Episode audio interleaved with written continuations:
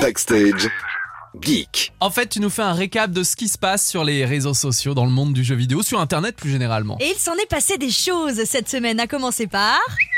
Twitter Oui, Elon Musk oui. Ah, mais un nouvel épisode euh, Ouais, c'est 49, 50, je sais pas où on en est. en fait. Alors, en gros, une nouvelle règle est apparue en début de semaine. La couleur de l'encoche de certification des comptes va encore changer. Ah, c'est le, la- le petit V là de vérification. en bleu Oui, alors jusqu'ici, tout le monde avait le droit à la même encoche bleue, hein. Sauf que depuis lundi, ouais, Elon Musk a décidé de repenser les règles. On est face à trois couleurs différentes.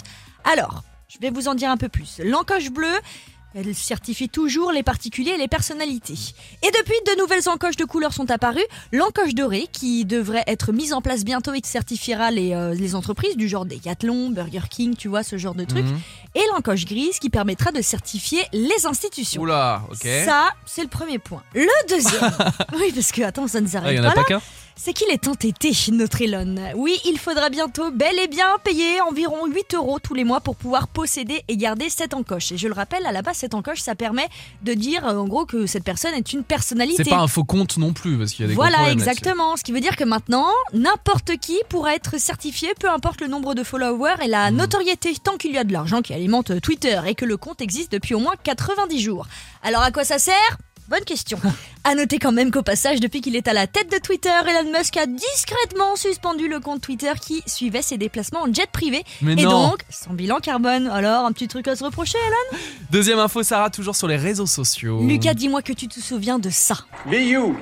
Be, be proud of you because you can be do what we want to do. Alors, ça aurait pu être moi, mais c'était François Hollande. Oui, c'est même à 7 ans. 7 ans que cette prise de parole de François Hollande euh, lorsqu'il était président est restée sur Internet.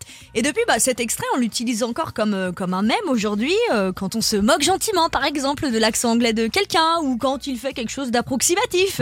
Et début de semaine, Pierre Ninet a posté un TikTok avec écrit en description Quand tu te lances dans un projet sans aucune des compétences requises, en mettant en fond sonore, Mais bien oui. évidemment, cet extrait de François Hollande. Devine ce qui s'est passé ensuite. Il a vu la vidéo, François Hollande? Oui, exact. Il en a même fait une vidéo à son tour, de lui, en train de regarder cette vidéo de Pierre Ninet. En gros, ça Ah, mais c'était pas un trucage Ah non, non, non, Ah, c'est vraiment non, François Hollande, je croyais. Vraiment. François Hollande, et ça faisait un petit peu Inception, le gars regarde Oui, oui. son propre son sur la vidéo d'un autre.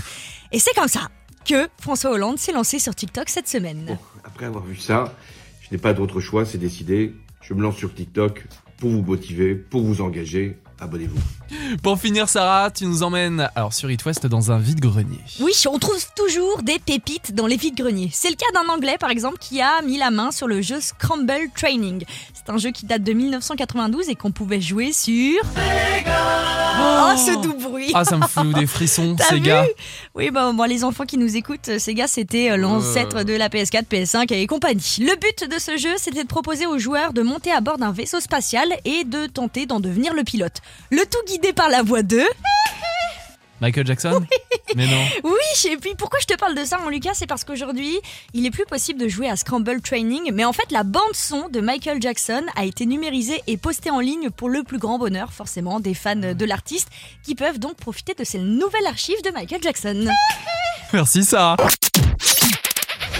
Backstage. 19h20h, Sur It West.